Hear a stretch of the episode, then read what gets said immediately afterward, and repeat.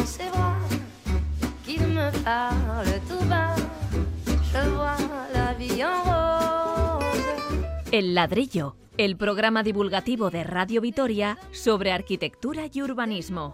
de tous les jours, mais moi, ça fait quelque chose.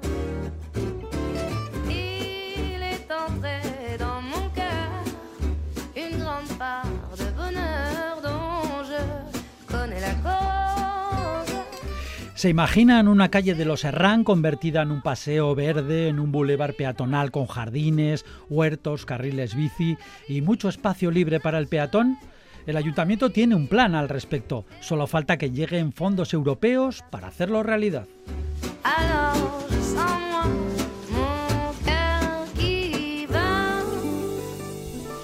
Charlaremos con la arquitecta Izaskun Chinchilla, autora de un libro titulado La ciudad de los cuidados. La tesis es que nuestras ciudades están orientadas sobre todo a la productividad. Hay que pagar por casi todo y se olvidan las actividades puramente lúdicas y colaborativas.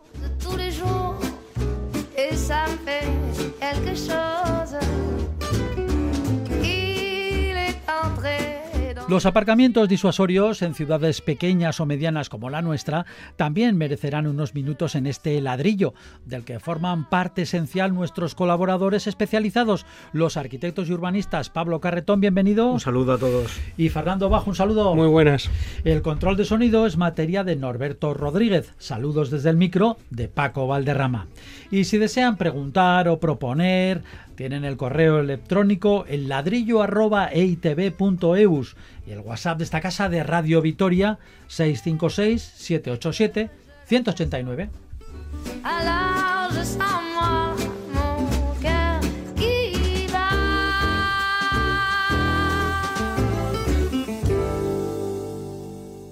Pues ala, vamos con todo lo anunciado y con más cosas. Los Serran, una de las calles con más densidad de tráfico, podría convertirse en algo parecido, pues no sé, a la avenida de Gasteiz igual. Más espacio para los peatones, carriles bici, un bulevar ajardinado de medio kilómetro e incluso huertos urbanos. Para ello habría que solventar el asunto de los miles de vehículos que circulan por ella cada día. La solución agrupar todo ese tráfico en el lateral de la otra calle paralela, José Mardones. Para que el proyecto se realice, eso sí, harán falta fondos de Europa. Escuchemos qué opinan y qué piensan al respecto, qué aportan nuestros colaboradores. Fernando Bajo. Muy bien. eh, bueno, hay que decir que eh, la propuesta de José Mardones eh, viene de lejos. Además, lo digo con conocimiento de causa porque nosotros conseguimos en su momento ganar un concursito acerca de las posibles alternativas de esta casa o de esta calle, perdón, a- allá por sería el 2011 más o menos. Pero, eh, ¿qué, qué ahí hablamos? ¿A los serranos, José Mardones? Bueno, los dos. En realidad eran alternativas de los Serrán, pero claro, los Serrán sin José Mardones no funciona, ¿no? Y entonces recuerdo que la primera propuesta fue un poco la de unificar el tráfico en una de las dos vertientes, una de las cuales viene de José Mardones, que es la lógica, ¿no? Entonces, en vez de tener una calle que nuestros oyentes recordarán tiene una especie como de paseo centralizado, a la que es difícil acceder, además Sí, ese paseo que- en zigzag que ¿Qué, hay qué es donde está la antigua estación de ¿Dónde autobuses? Exacto, ¿no? En- Entonces es un sitio como, es como una isla alargada urbana en la que realmente pues, pues no, no, no se puede acceder porque tiene a, a los ambos lados tiene dos o Hay tres que carriles. hay que cruzar ahí, Hay que eh, cruzar casi, vamos, eh, con- jugándose uno el pellejo, ¿no? Entonces la alternativa lógica era decir, bueno, concentramos dos y dos carriles en la zona de los institutos, vamos a decir, en la zona este de la, de la calle y ganamos los carriles que existen ahora en la zona oeste para ampliar esa isla alargada central que ya existe ahora. Y entonces, en vez de ser una isla, sería una gran eh, masa de suelo vegetado ya, con muchos árboles además, por cierto, que puede ser o puede ser convertido en un bulevar fantásticamente. ¿no? Entonces yo creo que esta fue la, la Pe- primera... Perdón un momento, porque esto, claro, es una sorpresa. No es la primera vez que nos pasa aquí en el, en el ladrillo, que hablamos de un tema y resulta que ustedes ya tienen proyectos de hace no sé cuántos años que andan por ahí en algún, en algún cajón. Bueno, pero nosotros somos unos fracasados, Paco, ya sabes, proponemos cosas pero nunca, nunca salen. Pero bueno, si ahora sale, fantástico, ¿no? Sí, se, se empolvan de vez en Sí, cuando, ¿no? Sí, no, no, esto es, es- sí, no, además que, que fue un, un estudio de alternativas y si queréis os cuento un poco por dónde iba, ¿no? La primera desde Pero luego... esto, esto fue porque un concurso del ayuntamiento. Sí, el, el ayuntamiento tenía, bueno, un remanente y, y, bueno, y sacó una serie de concursitos de estos. Hubo uno era Navarra, recuerdo, Sí, otro, sobre- sí, eh, Arana también creo que fue. Y eran concursos puntuales en la que, bueno, los equipos de arquitectos y urbanistas pues accedían para proponer distintas alternativas, así se llamaba, ¿no? Alternativas para cada zona, ¿no? Entonces la alternativa de los Serrán en este caso estaba clara, continuar José Mardones llevar el tráfico allí, ¿no? Eh, otra de las alternativas importantes era, si recordamos, en la zona norte de la calle eh, Los Serrán, además de esta isla alargada con el paseo en zigzag, hay una acera amplísima ¿no? en la zona oeste, que además tiene como un aparcamiento subsidiario de las viviendas que hay, que hace casi la tercera vía rodada de la propia calle. ¿no? Si ese aparcamiento desaparece y se unen esas, eh, esas aceras amplias que ahora tienen, pues tenemos un espacio fantástico para establecer juegos, eh, pistas eh, lúdicas, ampliar el parque y sobre todo para una cosa muy importante que nosotros propusimos en su día que a mí me parece interesante, que era hacer un parking disuasorio precisamente debajo de esa zona. Los eh, planos que hicimos y los números que calculamos nos daban a- en dos plantas de eh, sótano hacer un parking de hasta 400 plazas de aparcamiento en una zona que está bastante ya, eh, bueno, un poco tensionada, como se dice ahora, ¿no? Y tiene, tiene mucha densidad. Exacto. Y hay muchas viviendas no tienen. Y muchas viviendas no, No tienen tiene aparcamiento. garaje. Claro, 400 plazas allí era una cosa fantástica porque hay que recordar que la calle Los Serrán, en su zona oeste, ya enchufa con el antiguo trazado del carril, eh, del ferrocarril, ¿no? Del Vasco Navarro, y se sale muy rápidamente hacia la zona norte de la ciudad, es decir, tiene una facilidad de entrada y salida muy conveniente, ¿no? Y este era uno de los parques disuasorios que podían establecerse en Vitoria en la zona noroeste muy cercano al casco histórico también, muy cercano a toda esta zona muy poblada y que incluso se eh, barajaba la idea de establecer eso que ahora se llama la última milla, ¿no? el aparcamiento de la última milla, a donde se llevan precisamente muchos productos para mm, reparto y desde allí salen los vehículos eléctricos para ya llevarlos a cada uno de los domicilios. ¿no? Es decir, era una idea muy ambiciosa de utilizar una superficie importante de la ciudad concentrando el tráfico y, y, haciéndolo más fluido en una sola vía y sin embargo ganando muchísimo espacio público para muchas cosas. Bueno, pues que sepan nuestros oyentes que esto no está preparado, es decir, no vamos a hablar de, de este tema para lucir aquí los estudios que tienen y No, los no, trabajos no. realizados por nuestros colaboradores, de eso nada. Damos, Es fe que, damos fe que no es que, así. que es- que está de actualidad y de repente que no lo sabíamos, aparece así el asunto. Eh, Pablo Carretón, que también tiene por ahí sus, muy- Bueno, sus bastantes estudios eh, empolvados. Esta, descripción que nos ha hecho Fernando tan, tan maravillosa. Yo quería hacer una reflexión en cuanto a es una intervención es hacer ciudad hacia el interior, ¿no? Hemos siempre hacer ciudad, siempre lo hemos el concepto de, de hacer los barrios, Alburúa, hacia el exterior. Ya estamos en los momentos que hay que hacer ciudad hacia el interior y hacer ciudad hacia el interior es ver estos espacios que se han quedado como residuales, ¿no? Estas grandes avenidas, como puede ser los Serrán, para darles calidad, calidad de ciudad, calidad de ciudad. Eh, veo que la idea es buena, pero eh, me parece que hace falta igual crear como unos espacios de encuentros, ¿no? Lo que llamamos plazas, una plaza. Yo creo que en ese espacio tan tan tan maravilloso que es Los Serrán, yo creo que hay que crear lugares de encuentro, plazas, ¿no? Siempre pues la Plaza Los Fueros, la Plaza Nueva, la Plaza. Yo creo que es necesario hacer una plaza, una plaza que una la, la nueva ciudad, ¿no? Las nuevas ciudades de Salburúa con la ciudad consolidada. Crear estos espacios de reunión. Eh, últimamente estamos siempre hablando de paseos, de hacer ejercicio, de pasear, de andar y tal, pero pero hacia lo que dónde- quiere es un banco para pero- sentarse. pero, sí, a- eh, para conocerse, para encontrarse, para un intercambio cultural de, de conocimientos, etcétera, ¿no? Un lugar, una plaza, una, eh, vista a la antigua, la, la plaza de, de contacto y de reunión. Vuelvo al tema, es que estamos siempre haciendo parques que nos paseamos, que andamos, eh, todas estas infraestructuras verdes que me parecen muy bien, evidentemente, pero he hecho en falta que se hagan esta especie de, de plazas, una plaza, la Plaza Los Serrán, la plaza donde con un graderío, la Plaza de los Fueros está funcionando fenomenalmente, entonces mm, creo que, que una, un, un, un plus de, de, calidad urbana o de calidad de ciudad sería intentar hacer eh, es, es, una plaza. ¿Cómo sería? Bueno, pues eh, yo es que aparte ese concurso que comentaba Fernando, yo creo que convocaría un nuevo concurso, hoy siglo XX, eh, estamos ya en el año 2021, ¿no? Para, para, para, para, para aportar ideas, ¿no? Porque eh, aparece esta idea de, de, huertos, de paseos, de zonas verdes un poco ya eh, completamente ya definidas, ¿no? Cuando yo creo que quizá el colectivo lo pueda, pueda por el colectivo de arquitectos, de urbanistas, de ingenieros, de, de, de ambientalistas, de vecinos, etcétera, puedan crear eh, este, este plus, este plus de ciudad, este plus de ciudad que yo creo que, que, que se necesita.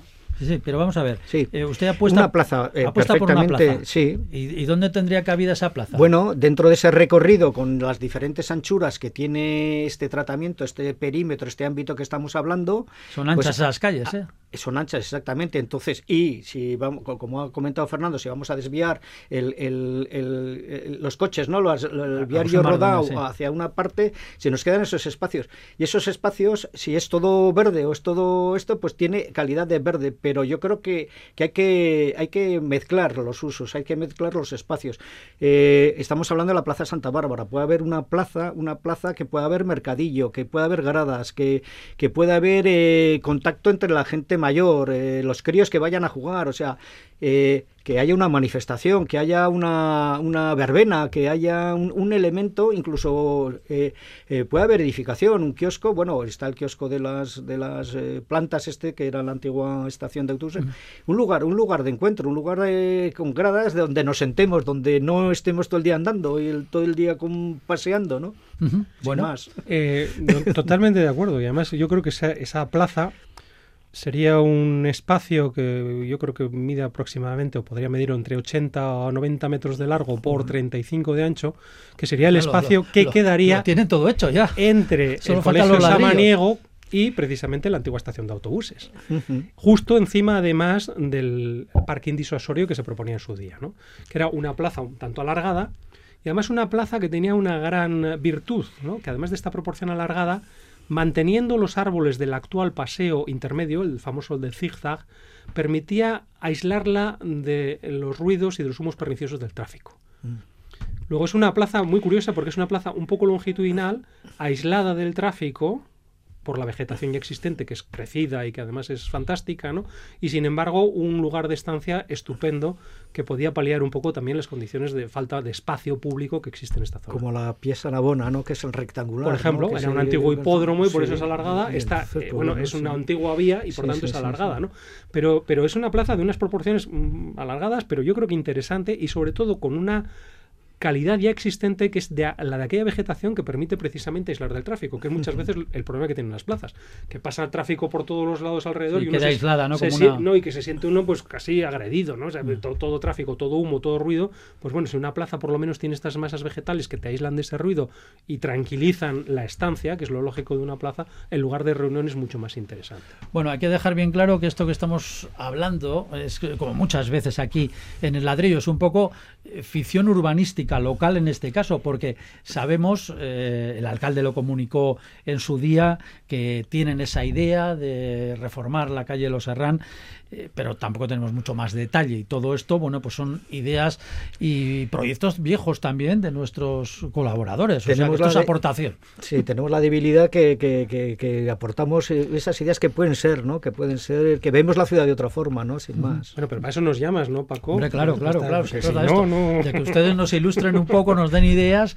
y bueno, pues entre todos, tanto el ayuntamiento como eh, ustedes, como bueno, pues que, que, soñemos un poco con la ciudad, ¿no? Sí, con... además que yo creo que sí, siempre es bueno pensar sobre algo que ya esté pensado, ¿no? Porque al final es mejorar aquello que está pensado, ¿no? No sí. inventar desde cero que muchas veces es complicado, ¿no? Uh -huh. Entonces, existiendo ya estos documentos y estos dibujos que existen, pues la mejora yo creo que, que es fácil, ¿no? A través de una participación o a través de una puesta en común o a través de un concurso, como bien decía Pablo. Uh -huh. Muy bien, pues seguimos con el ladrillo.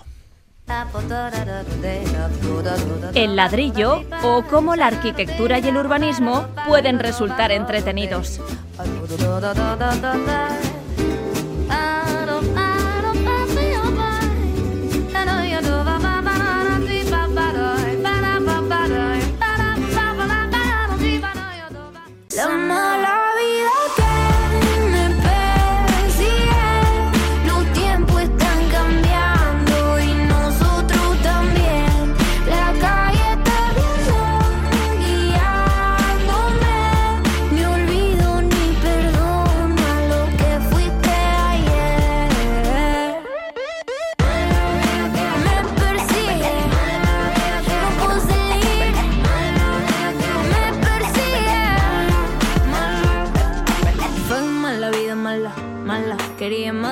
Pero no le di nada. Estamos nasty curtiendo estrada. Rompiendo tarima como si nada. Lo hacemos igual, gore. Tenemos el peso en el pecho. Y aunque duela adentro, lo hacemos igual por los tiempos. Tiempo bueno, tiempo en. Tiempo malo que pedí. Fucking mal la vida, te escupo la fe. Acuérdate de mí cuando me veas, no compro fake. Los fucking vis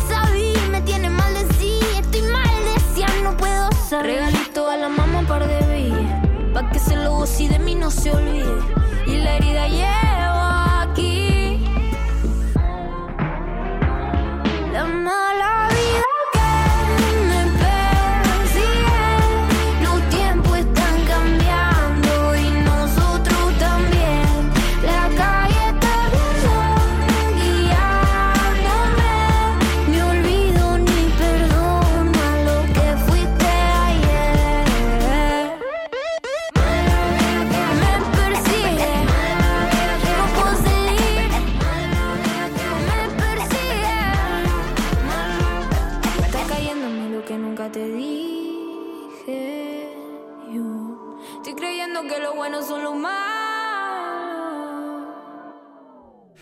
Bueno, pues nuestras ciudades son hostiles para las actividades que no están directamente relacionadas con lo productivo.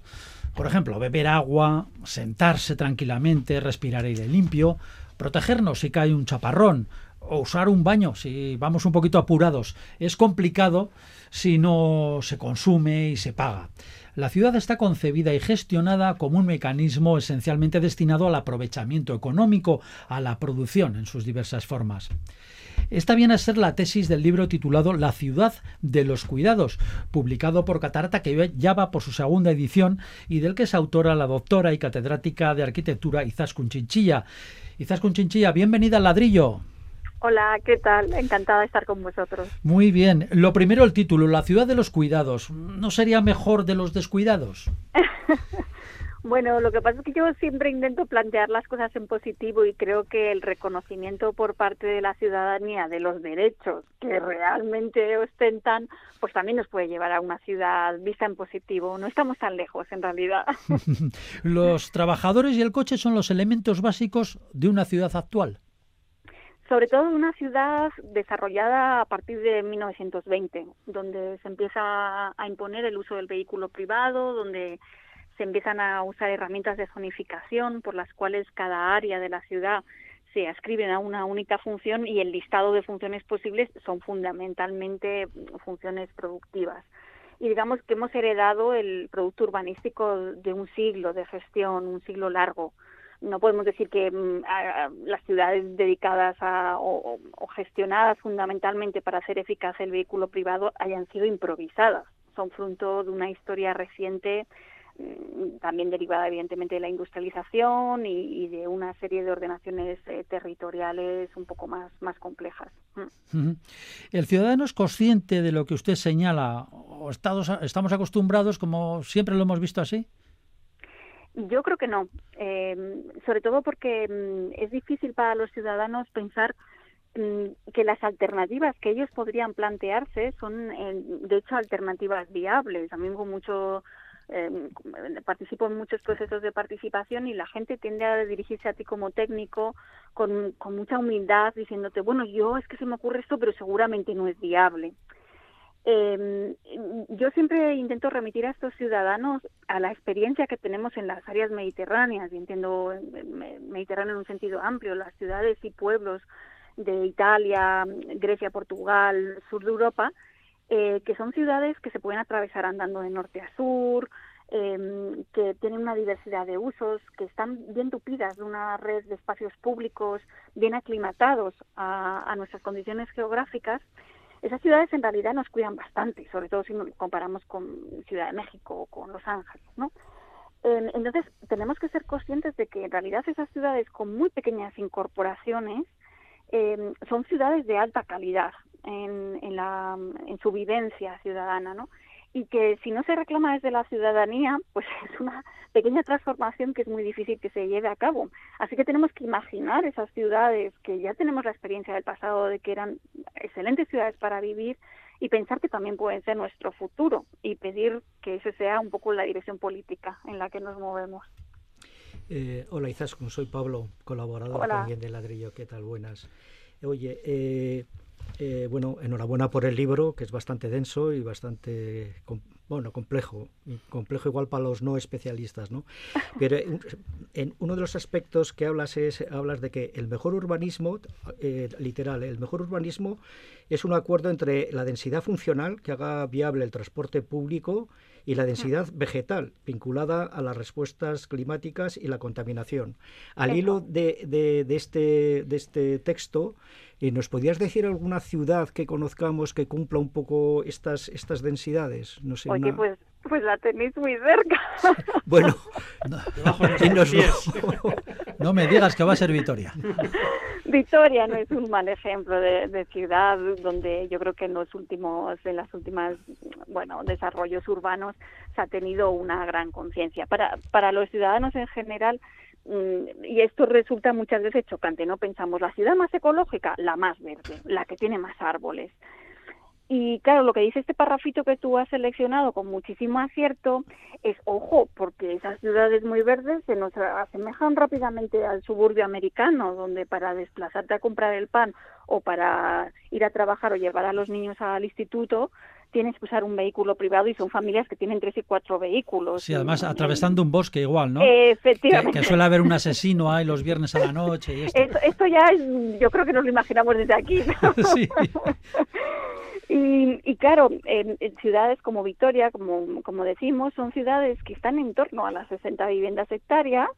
Esto significa, como decíamos, que el, transporte público es rentable. Para que nos hagamos una idea, 60 viviendas hectáreas son bloques de cuatro alturas, eh, con patios de manzana generosos, con buenos viales, eh, y que tienen un buen equipamiento, que pueden tener bibliotecas, que pueden tener colegios, que pueden tener zonas verdes. Esto son, es una ciudad de 60 viviendas hectáreas.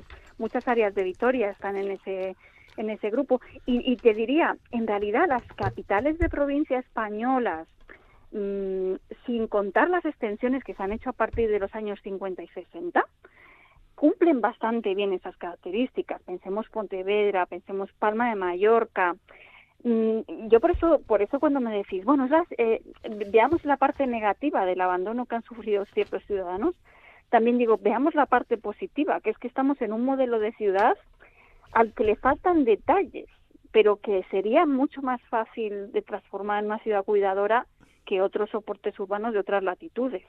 Y los gestores, los gestores públicos, políticos, normalmente, ¿son conscientes de esto?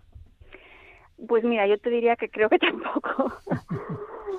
Lo primero porque mm, el, el, interés fundamental en la ciudad, lo, lo decíais también al comienzo, ha sido un interés por eh, gestionar y legislar los aspectos productivos. Entonces, si pensáis, la mayoría de las ciudades tienen legislaciones muy exhaustivas en cuanto a los horarios comerciales, los horarios de reparto, eh, los derechos de las recientes terrazas, estas que han invadido ubicuamente todos los espacios públicos. Mm, todo eso ha sido fruto de un debate político, de un proceso legislativo, mm, de una imposición de, de, impuestos, bueno, pues todo una grandísima tensión por parte de los medios políticos. ¿Qué cosas se han desatendido? Pues todas estas que tienen que ver con los cuidados personales, pero también eh, los elementos que desde mi punto de vista separan a la mayoría de las ciudades de nuestro entorno geográfico de esa ciudad de los cuidados. La biodiversidad, eh, claro, antes pensábamos que era una especie de adorno, ¿no? Como hay, que además de una ciudad que está bien, pues además es biodiversa. Ahora, bueno, pues hemos tenido una pandemia que nos ha hecho ver eh, que esto de estar, de que desaparezcan especies es peligroso y tenemos bueno un riesgo de, efecto del cambio climático inminente sobre nuestras poblaciones. Entonces, se ha dejado de convertir en una especie de adorno para convertirse en una parte fundamental de la agenda. Y yo creo que los políticos no están siendo conscientes en absoluto, ¿no? Y, y bueno, y luego otro aspecto también tiene que ver con la participación de la ciudadanía en la propia gestión, uso y planificación de la ciudad. Que también es un aspecto muy abandonado de, de, la política española, donde hay muy poca cultura por esa incorporación. Sí, pero, pero también hay poca cultura de, de, la propia participación, ¿no? Muchas veces se ven en estas asambleas y tal, bueno, pues que cada uno tira un poco a lo suyo, a su portal, mira mal que el otro, bueno, pues le vayan a hacer una placita más cercana. Ocurre a veces, ¿no? O bastante ocurre y de hecho tenemos muy mala conciencia en nuestro territorio, pensamos, sí, eso se puede hacer en Dinamarca, ¿no? Sí, también que, que, nos parecen como más civilizados que, los vecinos nuestros. Eh, pero de hecho, en realidad, todas las experiencias internacionales lo que nos dicen es que esa experiencia de participación lo único que hay que hacer es ejercitarla. Entonces, si la vamos posponiendo en el tiempo, si no la dotamos de recursos y si no la dotamos de bueno, de un proceso técnico que la acompañe, lo que acaba ocurriendo es que nunca sucede y efectivamente somos muy malos participando porque no lo hacemos.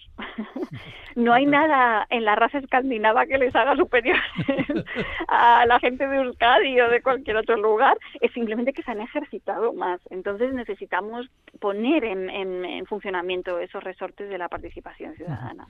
Eh, buenas, Izaskun. Yo soy Fernando. Eh, bueno, antes que nada, felicitarte no solo por el libro, sino también por tu, por tu activismo, ¿no? Porque los que te seguimos hasta cierto punto tenemos que reconocer que siempre das en el clavo, ¿no?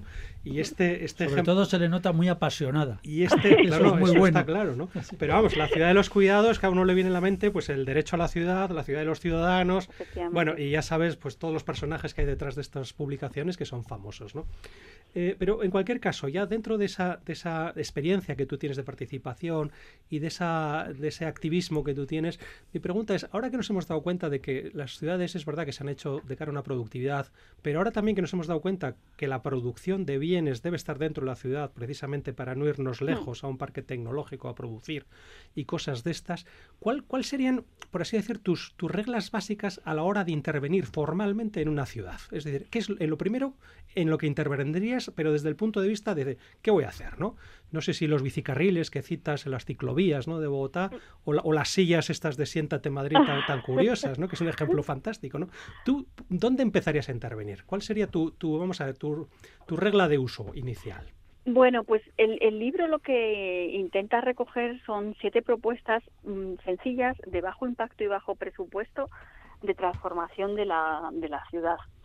Eh, yo creo que, que para que todos los oyentes se dibujen el escenario que estamos persiguiendo, eh, lo que estamos intentando es, lo primero, una ciudad con una variedad de usos importante.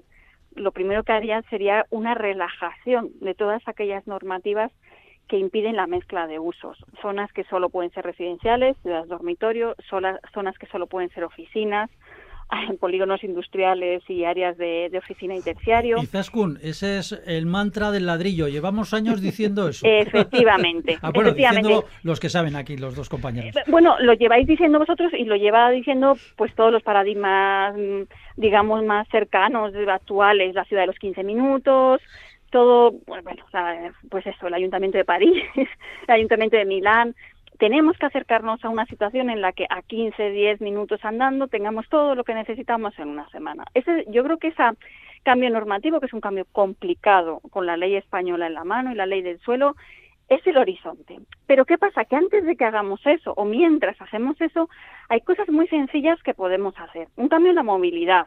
Todas las de carriles bici, pero eh, además de ese, esa idea de volver a ocupar las ciudades con bici, es que tenemos que empezar a, pensar que Acuerdos de París nos dicen que para 2023 las áreas de bajas emisiones deben ocupar el 50% de nuestras ciudades. Y estamos hablando de todas las ciudades europeas de más de 150.000 habitantes.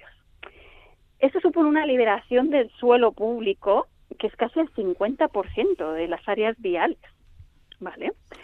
El 10% del área total de la ciudad, según los cálculos que yo he echado en el libro que es una grandísima oportunidad ese cambio de movilidad para recuperar esos espacios, para empleo de uso verde, para introducir una biodiversidad y para también usos cívicos, que volvamos a poder organizar en la calle espacios de deporte, de encuentro ciudadano, eh, talleres, mm, mm, juego infantil, bueno, pues todas esas cosas que desde los años 20 han ido desapareciendo paulatinamente de, nuestras calles, ¿no? Entonces, yo creo que ese cambio de la movilidad es una, una gran oportunidad Y luego en el libro se proponen cosas muy sencillas. Tú citabas las sillas portátiles, ¿no? Las sillas plegables. Sí, sí, sí.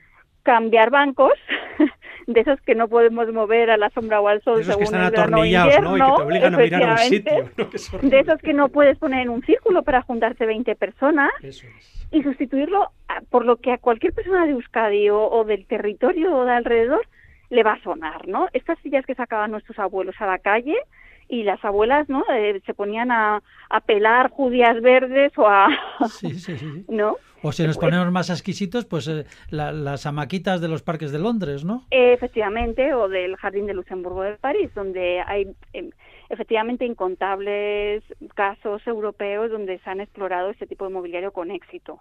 Con lo cual no estamos hablando de ninguna, digamos, locura de transformación radical de las ciudades, sino realmente de aprovechar los ejemplos internacionales Vamos, que ya a han hacer, probado. vamos a hacer un, e- un ejercicio mental, a ver, nuestros oyentes cierran un poquito los ojos y piensan en una plaza así, pues un poquito dura, puede ser la Plaza del Renacimiento, por ejemplo, una plaza de Por Vitoria. ejemplo. Sí, entonces, bueno, pues al lado hay un almacén, digamos, y uno llega, abre una puertita y se coge una silla, una pequeña hamaca y la pone donde quiera. Con, Sí, y otro van los quiera. dos y bueno, ahí charlan lo que sea, fuman, bueno, lo que, lo que se pueda y, y luego van y dejan la silla otra vez, ¿no? Sería un Sí. ejercicio curioso.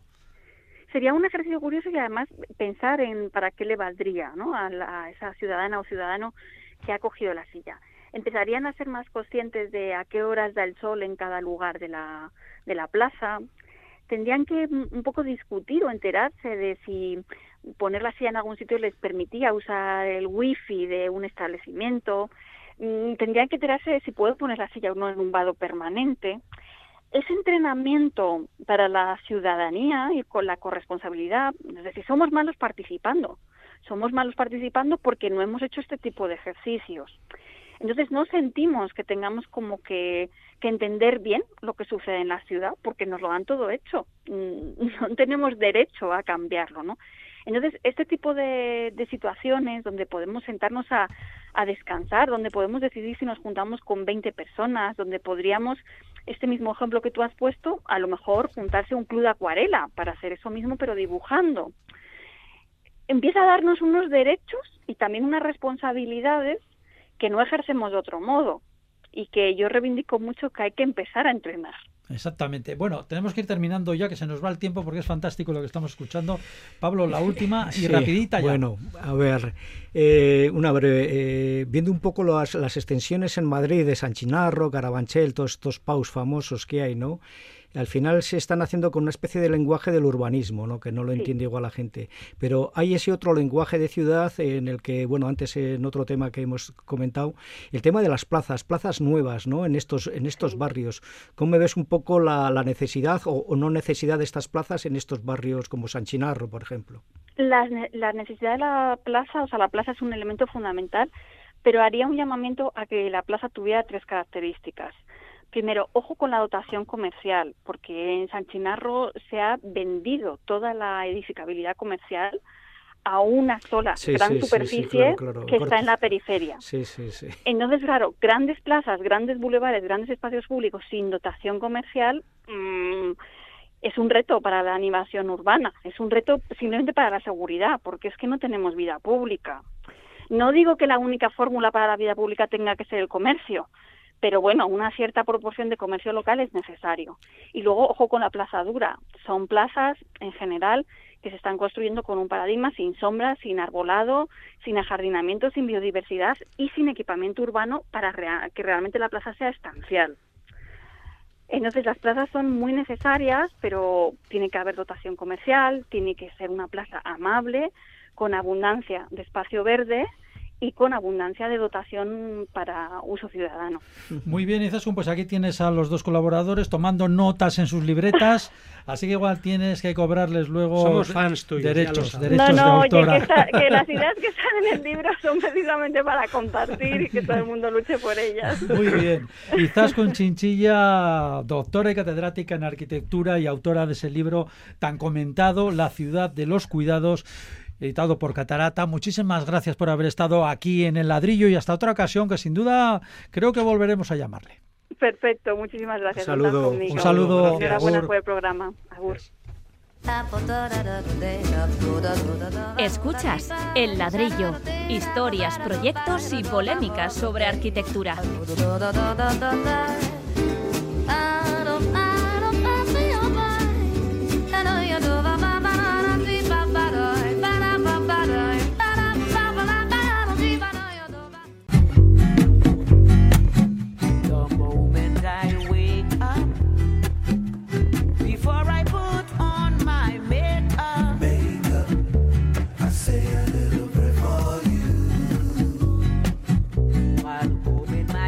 night.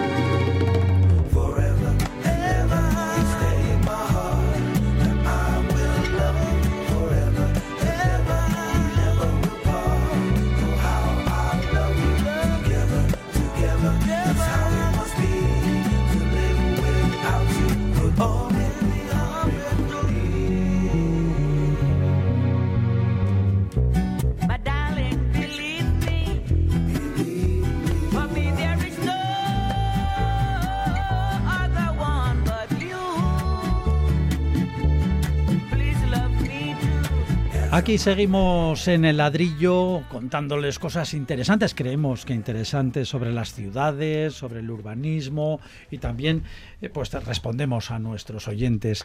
Eh, por ejemplo, turno para la audiencia, Saturbono nos pregunta, y creo que ha salido por aquí antes el término, ¿qué es un PAU? ¿Hay alguno en Gasteiz? Bueno, Un PAU. ¿qué es, qué es un PAU? Un PAU es un programa de actuación urbanizadora. Esa es la, un poco la definición. Miedo me da. por, por, por traducirlo ¿no? y Sí. ponerlo en clave, de, en clave normal. Eh, vamos a ver, en una ciudad eh, de repente se hace una extensión de, de ciudad, ¿no? donde van a ir un, un número de viviendas con, unos, eh, con un centro, un ambulatorio, colegios y castolas. Me habla de Salburú Azubalgana. etcétera. Eso es, ¿no? se hace una ampliación. Esa ampliación se hace a través de un planeamiento que es un plan que se llama un plan parcial.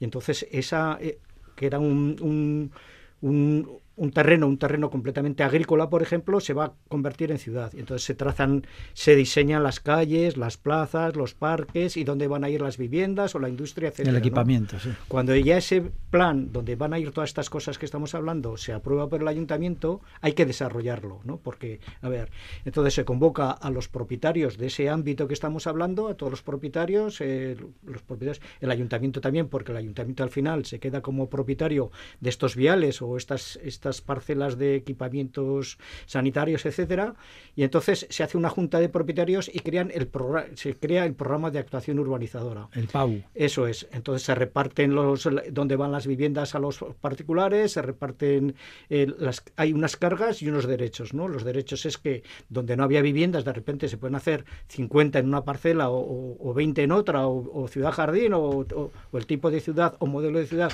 que se ha planteado para ese ámbito y entonces se va repartiendo. Y eso es el programa de actuación urbanizadora, va haciendo por fases porque hay que hacer la urbanización que la pagan los propietarios, esas calles, esos parques, todo eso son costes que van a, a- a ese programa, ¿no? Y él es el que reparte un poco todas estas, esta gestión, ¿no? Es la gestión para que la ciudad, esa ciudad, se, se- sea, sea real, ¿no? Se convierta real y aparecen también eh, estas parcelas eh, ya residenciales, que es donde se van repartiendo entre los propietarios que estamos comentando y van haciendo las, los edificios. Es decir, un- es, es un, pro- un programa de desarrollo, por decirlo así. Sí, Bueno, es una figura urbanística, que es la definición, que está a caballo entre el plan general, que es el que dicta dónde crece la ciudad. Aquí tenemos, Y los planes pa- aquí y los planes funciona el. PAU también. Bueno, aquí ha habido varios PAUs. Quizá el más famoso de todos ellos es el que se hizo en el año 1992 para.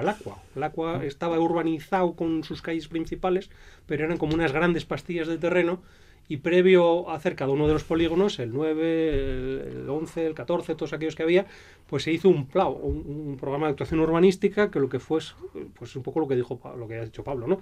El organizar cuáles son las bolsas ya de suelo edificado con su calificación y, y- y ver un poco el equilibrio de todas esas cuestiones. ¿no? Entonces, Victoria, yo creo que ese es el, el- probablemente el más famoso. ¿no? Sí, lo que pasa es que aquí parece que no hemos oído hablar mucho de PAU. El no problema, sé. ahora voy a eso, es que el, Sí. el problema del PAU en, en- en técnica urbanística es, es como una figura muy de, de profesionales. Sí, porque, a ver, igual es que yo, en mi ignorancia, que es infinita, eh, lo que pensaba igual, bueno, pues que debido, eh, no sé, pues a cuestiones de autonomía o de eh, legislación diferente, por ejemplo, en Euskadi no existen PAUs aquí o algo así. ¿no? Bueno, la- las legislaciones del, del suelo son, son distintas, pero las figuras urbanísticas son Son similares. ¿no? similares. sí. El problema es con el PAU es que eh, la definición es la que hemos dicho, es la definición técnica y es para lo que sirve, pero mm, se ha deformado de alguna manera el significado o lo que la gente entiende por PAU precisamente por la enorme cantidad de PAUs que ha habido en los crecimientos de las grandes ciudades, especialmente en Madrid. Y entonces a los barrios, estos barrios que están llenos de condominios, por los que hemos hablado antes, ¿no? Urbanizaciones cerradas, con calles sin plazas, con la piscinita dentro, y pues le- obedecen a un PAU, pero es que se les llama PAUs. En vez de Ah. llamarles barrios, les llama PAUs. Por eso Sí, sí. yo soy un Power, ¿no? Ya tuvimos un programa, ¿no? Yo Sí, soy un Power, que quiere decir, yo soy uno de los que vive en un PAU, ¿no? Y yo vivo en el PAU de no sé dónde o en el PAU de no sé cuál. O sea que ya eh, coloquialmente se utiliza a la los palabra distritos no, no aquí, exactos sino relacionados o desarrollados por un PAU se les llama PAUs. Sí, la pero gente son dice, distritos. "Soy un PAU", sí, Eso, vamos, soy un sí, vivo un porque vivo en un PAU. Pero en realidad es, es una figura urbanística que ha ordenado un distrito determinado. Pero al distrito, en vez de llamarle pues San Chinarro, pues le llama el PAU de San Chinarro. sí, sí. ¿no? Entonces, ese es, y además eso, eso es lo que ha colado, vamos a decir, en las redes, en la gente, y la gente entiende PAU casi por distrito, o por barrio, o por zona, o por sector. en grandes ciudades, pero aquí, por ejemplo, pues no se conoce. Mm, hombre, no es así porque la, la Claro, dimensión no. es menor, ¿no? Pero, por Sí. ejemplo, pues el Aqua que se desarrolló en el 92 se podría haber llamado el PAU. ¿No? el PAU del Aqua, sí. El PAU. Y los que viven ahí, pues son unos Powers, que ahora está muy de moda, además. Entonces, pues es una cosa muy moderna. Muy bien, bueno, pues es curioso. Satur Bono, esa es la pregunta y mire, pues tiene una respuesta, pues cuando menos, muy interesante. Eh, ahora nos vamos a ir de Vitoria y de los Pau, nos vamos muy lejos, nos vamos, nos vamos hasta China, ni más ni menos. Hasta una de las mayores inmobiliarias del mundo. Es la China Evergrande, del mega rico, mega rico Su Yajin. Esta inmobiliaria roza la quiebra. Y si ocurre esa quiebra, que lleva tiempo rondando, eh, podría tener conclusiones y repercusiones, mejor dicho, globales. Hablamos de una marca con una deuda de 300.000 millones de dólares. 300.000 millones de dólares que no tiene. Este imperio inmobiliario se basa en los créditos de financieras y también de particulares chinos que compraban sobre plano o compran sobre plano. En China se vive una fiebre intensísima inmobiliaria, los precios suben y quien puede compra uno, dos o hasta tres apartamentos como inversión o posible especulación futura. Bien, pues Evergrande, además de la gigantesca deuda, ha cobrado un millón y medio de pisos que no ha entregado y muchos que ni siquiera ha construido. El gobierno comunista chino ha pedido a las grandes empresas del país que colaboren. El temor es que si pincha esta burbuja sus efectos salten las fronteras chinas. El Banco Central de China ha dicho que este es un caso único y que el resto de- del sector inmobiliario de aquel gigantesco país es saludable. Un apunte, solamente un apunte. La deuda de esta empresa de Evergrande, de esta inmobiliaria china, equivale al Producto Interior Bruto de todo Chile. Bueno, ¿qué piensan nuestros colaboradores? Bueno, pues vamos a ver. eh, la verdad es que cuando el mecanismo este constructivo eh, se para, por lo que sea, porque la economía se enfría y no hay esa demanda, claro, esta, esta gran inmobiliaria que se dedica a comprar terreno y hacer viviendas y venderlas eh, en una rueda completamente continua, pues ese parón le ha afectado y entonces para, para la para la Más que demanda, si me permite, demanda sí que había. Lo que ocurre es que eh, cuando han tenido que empezar a pagar los créditos, lo que no había eran fondos reales, claro.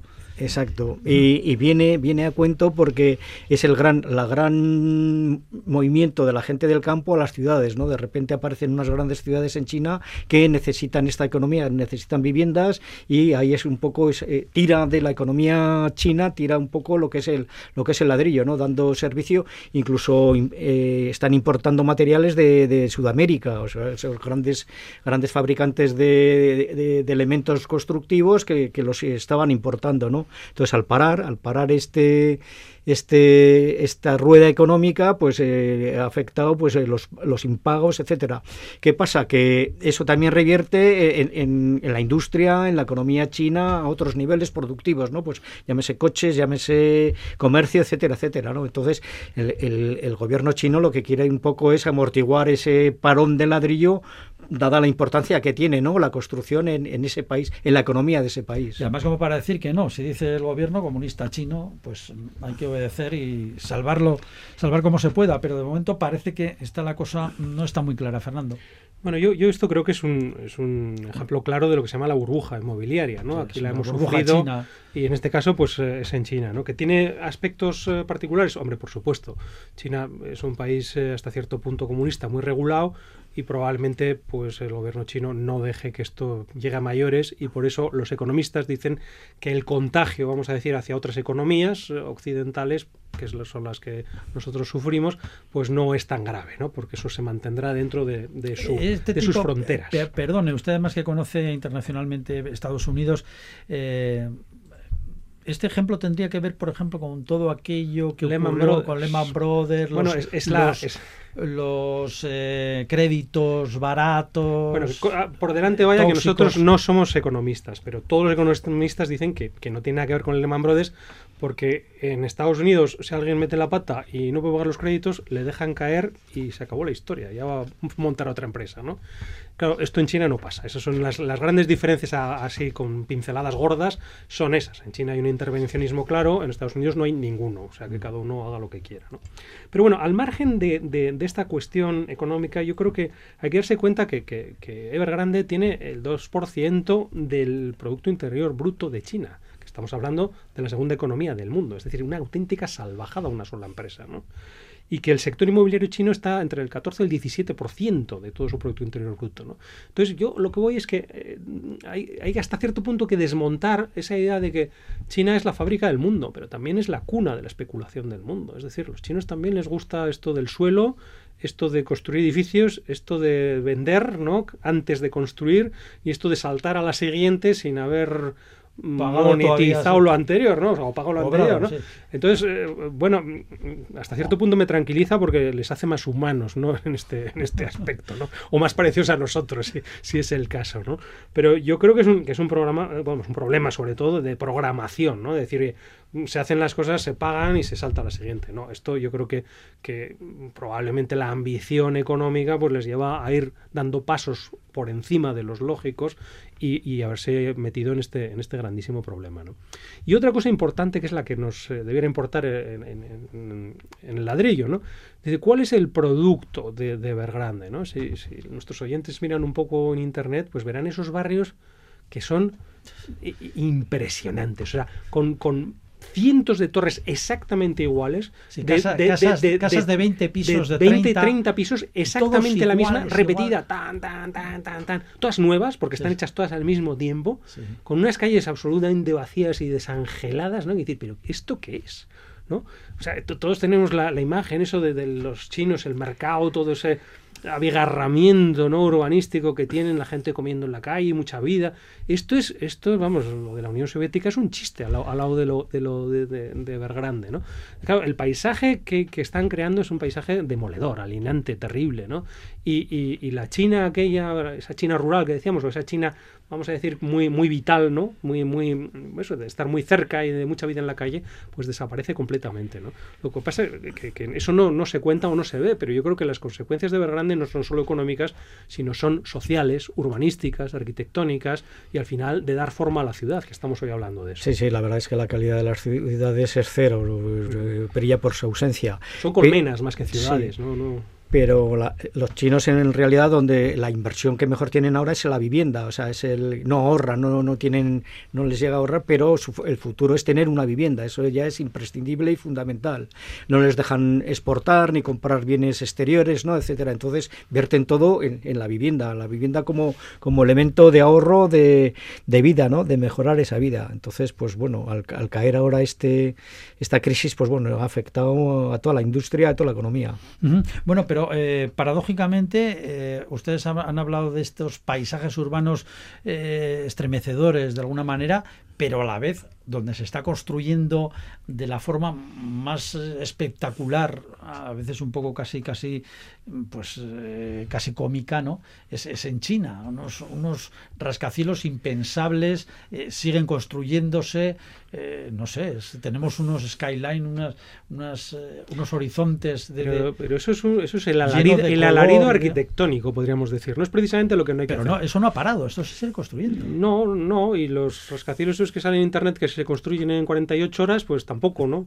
Y también los edificios que se caen enteros en, en dos minutos, tampoco. No, yo creo que... Hombre, no hay eh, más que ver Shanghái, que es algo que, que- que Sí, pero, impresiona, pero- que pero estamos lo en que el estamos siglo diciendo, ve- si es del 23. el 17% de su Producto Interior Bruto, claro, es, es una dimensión tan bestial que es que es algo que está continuamente activo, ¿no? Pero claro, el, el problema de todo esto también es que la, la arquitectura no deja de ser el espejo de una sociedad. Y, eso retrata muy bien ¿no? cómo, cómo es esta sociedad. Es una sociedad que, que está fascinada con el mundo capitalista y que hasta cierto punto pues, pues lo entiende de una manera muy particular, que en este caso pues es, es esa. ¿no? Pero se están cargando su, su propio, sus propias ciudades, su, propio, su propia identidad, su propia idiosincrasia, su propia manera de entender la vida.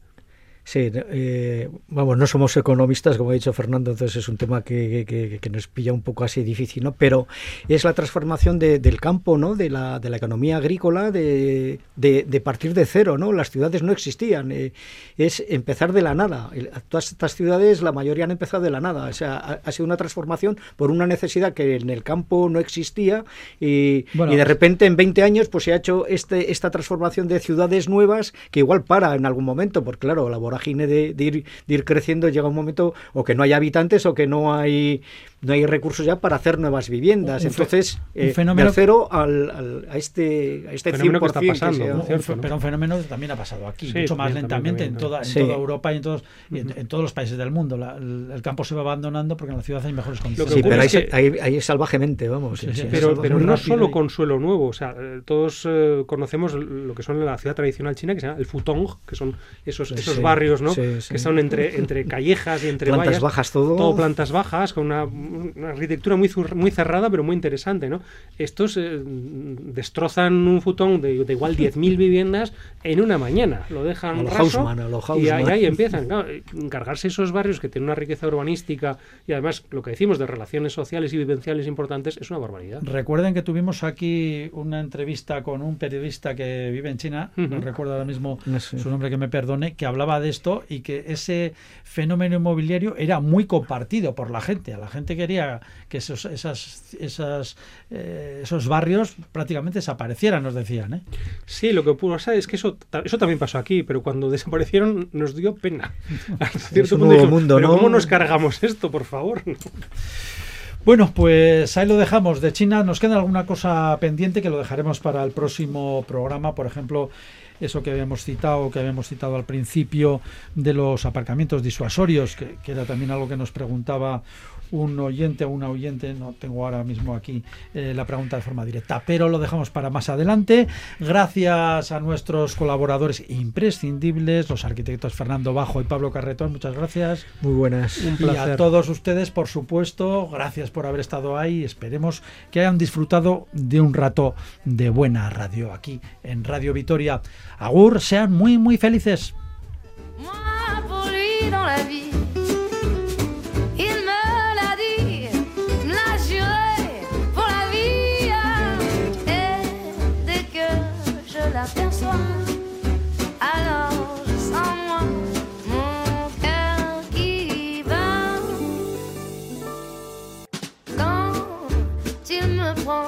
dans ses bras, il me parle tout bas. Je vois la vie en rose. Il me dit des mots d'amour, des mots de tous les jours, et ça me fait quelque chose.